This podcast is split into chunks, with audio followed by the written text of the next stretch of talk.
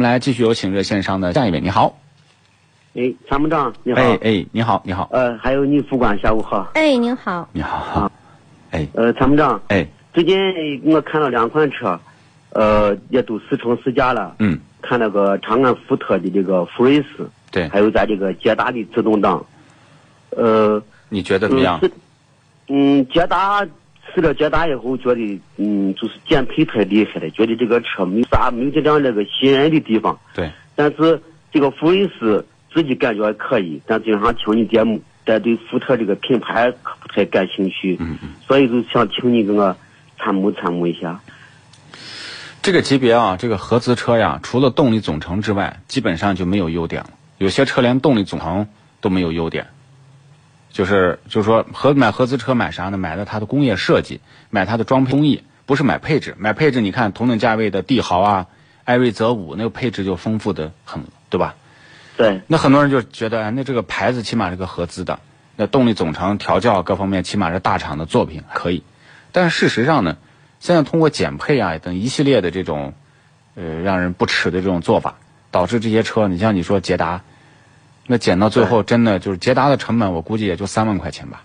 桑塔纳都卖五万多块钱了，那你说它成本是多少钱？汽车的这个这个制造成本是一半儿一半儿，就是你售价十万，制造成本五万。大概就是这样，有有可能还低。那么对于这两款车来讲呢，福睿斯呢感觉肯定比捷达好，那是毋庸置疑的，外外观啊、内饰啊感觉。但是它最大的一个缺点就是什么？它的这个发动机变速箱的调教不如捷达，就开上去的感觉不如捷达。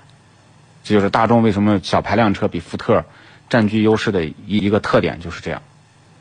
另外呢，对就是福特对的售后，这个确实让嗯对人很，操心经。常听你节目，哎，对对，嗯，啊，这就现在是售就后。是现在就是捷达是这么样子，福特就各有优势，各各各有利弊。对现在不是呃，预算在多少钱？就是八万块钱到九万块钱啊，就是八九万块钱吧，啊，八九万。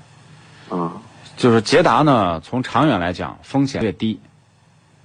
对，啊，因为发动机、变速箱的动力总成的量大，然后呢，这个车呢，相对于福睿斯来讲，我觉得调教的还行，还凑合。对对，咱没有别的用途，反正就是个代步工具，也不不要求人们，呃，只要就是这个福特这个后期，我发现这个路由、抖对动，对还有这个异响，咱节目经常反馈其实还有两个车哦你可以关注啊，还有、啊，就是起码说，呃，带 ESP 的啊，车身稳定系统的，然后相对也比较省油的，一个是威驰，丰丰田，哎，威驰。对啊，就是这个车，我觉得一点五的 CVT 也还行，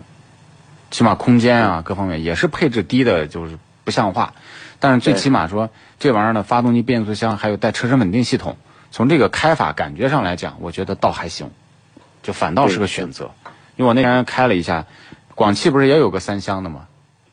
啊，一汽是叫这个这个威驰嘛，反正两个车是三厢的这个东西，丰田的这个你可以关注一下，行，起码带点车身稳定系统还是有用处的。对对对，好，嗯，行行行，。那就感谢参谋长，没事儿，没事儿，好，那就这样行，再见嗯，拜拜。感谢嗯您参与，再见。